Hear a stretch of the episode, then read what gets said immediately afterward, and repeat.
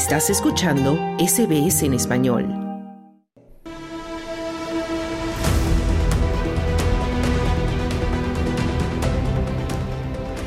Desde la conferencia sobre el cambio climático de las Naciones Unidas, la COP28, que se está llevando a cabo en Dubái, se ha insistido en la necesidad de tomar medidas urgentes para evitar un desastre ambiental en ciernes que afectaría a todo el planeta.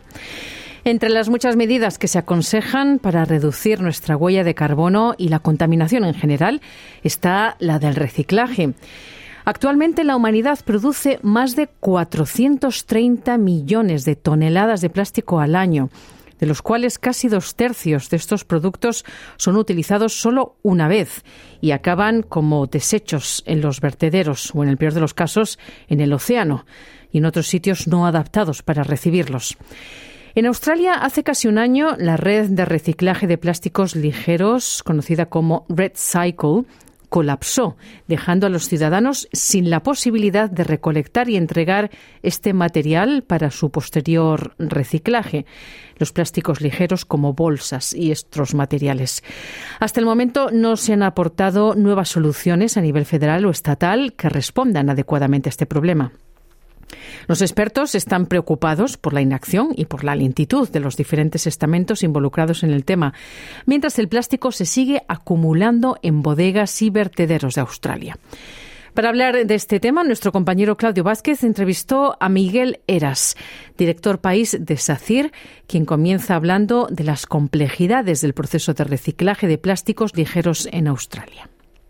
Hola Claudio, pues un placer como siempre estar aquí con, con vosotros. Pues la realidad no, es que se haya vuelto más complejo, siempre lo ha sido. Es un tema que siempre ha sido complejo y complicado y no se ha encontrado una solución todavía.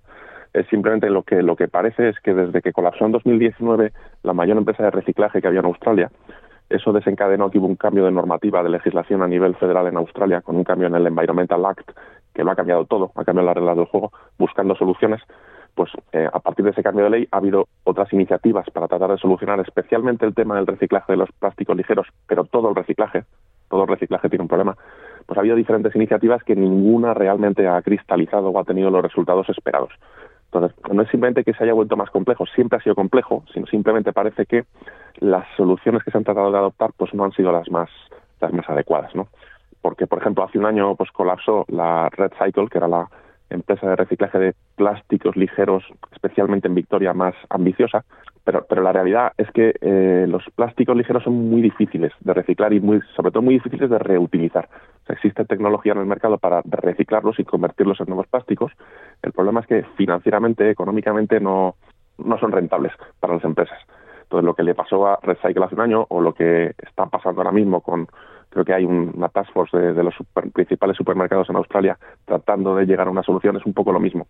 Tienen que invertir mucho dinero en soluciones, generalmente a muy pequeña escala, son casi programas pilotos para ver si funcionan, pero mientras tanto el problema sigue estando, se siguen produciendo plásticos, se siguen necesitando plásticos y el problema es que los pocos plásticos que se reciclan no son cost effective para las empresas que reciclan, con lo cual prefieren utilizar plásticos nuevos. Y en este sentido, Miguel, lo que nos estás comentando de los plásticos ligeros, no sé si hay ejemplos en otros países, pero los gobiernos pueden presionar para que se produzcan menos productos con este tipo de plásticos ya que es tan difícil de reciclar. Sí, pueden, la respuesta es sí, pero siempre hay siempre hay peros. en otros países la política de reciclaje es diferente o, quien emite las políticas es un órgano diferente que, aquí en Australia. Aquí en Australia las políticas a nivel federal las, las emite el gobierno federal, pero luego la responsabilidad de toda la gestión de los residuos es local, es de los councils. Entonces los councils tienen presupuestos mucho más pequeños y por ellos mismos no pueden desarrollar proyectos o de nueva construcción que, puedan gestionar este, este problema con el reciclaje. Entonces, la coordinación entre el gobierno federal y el gobierno, los gobiernos locales siempre es complicada, no aquí, en todo el mundo. Entonces, es un poquito de approach, de estrategia.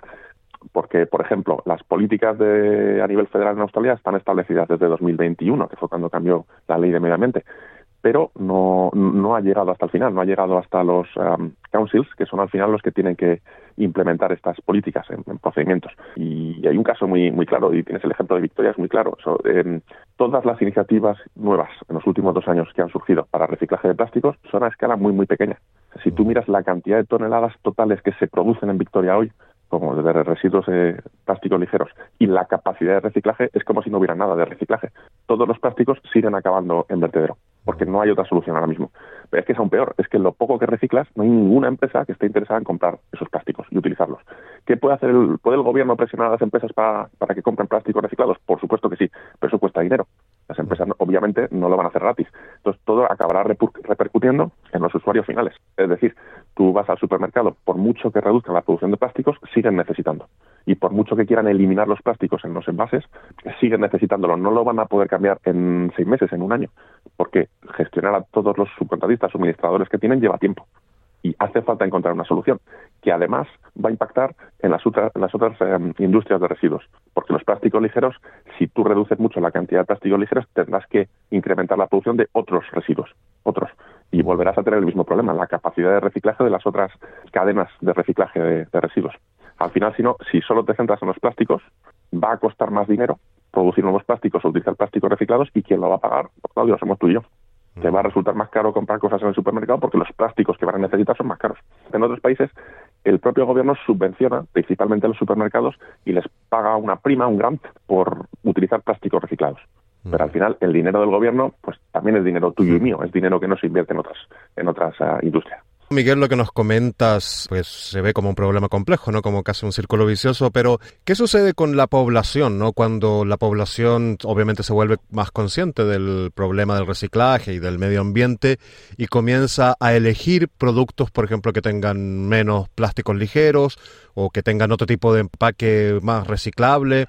¿Esto tiene impactos reales y positivos o finalmente, digamos, es una suerte de autoengaño que nos estamos haciendo porque la industria de los plásticos ligeros y otras industrias siguen tan activas y tan bollantes como, como siempre? Pues eh, es una pregunta de, difícil respuesta porque porque es un sistema de la industria del reciclaje muy interconectado. Entonces, eh, no, hay una respuesta directa. Pero bueno, en, corto, sí es muy importante que la gente haga lo correcto en sus casas, porque si no tiene impacto en la industria del reciclaje de plásticos ligeros, lo tendrá en lo de los orgánicos. Ahora mismo en Victoria no hay recolección específica de plásticos ligeros. Hay un poquito a nivel industrial, pero a nivel doméstico no lo hay. Entonces, todos los plásticos que consumimos en, nuestra en nuestras casas acaban en uno de los bins que tenemos. Hay councils que tienen un bin para para todo, o sea, toda la bin negra que es para eh, todo el residuo, pero hay otros que tienen específico para orgánicos, que es la bin roja. Pues si los plásticos ligeros acaban en la bin de los orgánicos, es un problema muy grande para el reciclaje de los orgánicos. Si acaba en el del vidrio, pues es un problema muy grande para la industria del vidrio. Entonces, sí es importante hacerlo correcto. Pero ahora mismo, incluso una persona que quiera hacerlo correcto en Victoria lo tiene muy complicado. ¿Qué haces con los plásticos ligeros que tienes en tu casa?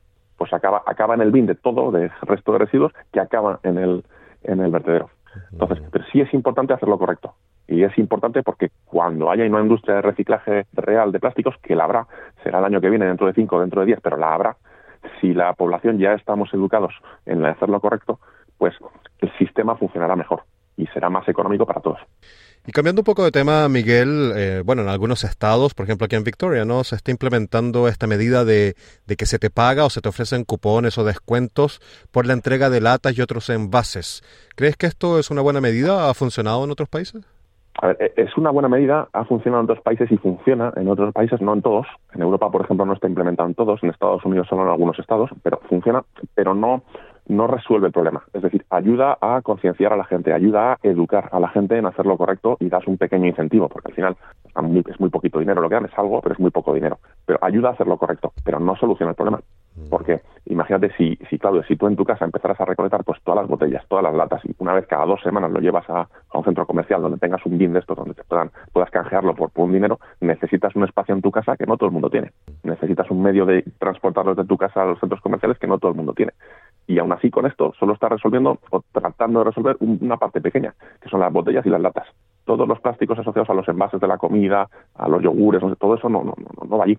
Entonces sí es bueno para concienciar y aprender a hacer lo que es lo correcto, pero no soluciona el problema global. Y finalmente, Miguel, haciendo una mirada más global, ¿cómo ves a Australia en cuanto a reciclaje en comparación con otros países? ¿Crees que vamos por el camino correcto y a la velocidad esperada o todavía vamos muy lento? Yo voy a dar mi opinión, que como cualquiera pues puede ser acertada o no, o cualquiera puede encontrarla acertada o no. Mm, yo creo que Australia ha estado en una posición privilegiada durante muchos años con respecto a otros países, a todos los demás países, Y es como Australia es un país muy despoblado y con pocos núcleos de población, siempre era fácil abrir vertederos nuevos. Entonces, hasta hace muy poquito tiempo, todo el residuo acababa yendo a vertedero. Entonces, Australia no ha tenido la necesidad de invertir en infraestructura de reciclaje real y sobre todo a gran escala. Ahora mismo, con las tendencias que hay en el mundo y los compromisos de muchos gobiernos de reducir las emisiones de carbono y potenciar el reciclaje, pues claro, Australia está por detrás de la gran inmensa mayoría de países. Aspectos positivos, muchas de estas tecnologías ya son muy maduras en otros países, son fácilmente importables a Australia, pero aspectos negativos, Australia tiene que hacer un gran esfuerzo a nivel económico para financiar estos proyectos. Entonces, yo creo que si las políticas son adecuadas, creo que la velocidad con la que se están desarrollando no son adecuadas. Al revés, creo que Australia está siendo especialmente lento. La realidad, Claudio, es que creo que hablé aquí la última vez hace un año y no ha cambiado nada en un año. Mm. Ha habido una serie de iniciativas muy pequeñas, piloto, para ver si funcionan o no, pero a gran escala, que es donde hay que actuar, no ha habido ninguna medida real. Ni, ni en Victoria ni en el resto de Australia. Y si nos vamos a dos años atrás, desde que cambió la ley de medio ambiente, no ha habido ninguna iniciativa real. Sí ha habido discusiones a nivel gubernamental. El gobierno federal ha hablado con los councils, ha hablado con la industria, pero a nivel real, cosas tangibles no ha habido. Entonces, yo sí creo que hace falta un empujón real y elaborar o desarrollar nueva infraestructura, porque si no, el problema no hace más que acumularse, no se resuelve. O sea, con visión a largo plazo, creo que sí, Australia está haciendo lo correcto, pero creo que debería ser un poco más urgente la toma de decisiones. Bueno, esperemos que entonces todos los estamentos, pero también la población, ¿no? Tomemos conciencia y, bueno, avancemos a mayor velocidad porque este es un problema que no nos espera. Miguel Eras, eh, director país de SACIR, muchísimas gracias por conceder esta entrevista a SBS Audio Australia en Español. Muchas gracias a vosotros. Dale un like, comparte, comenta. Sigue a SBS Spanish en Facebook.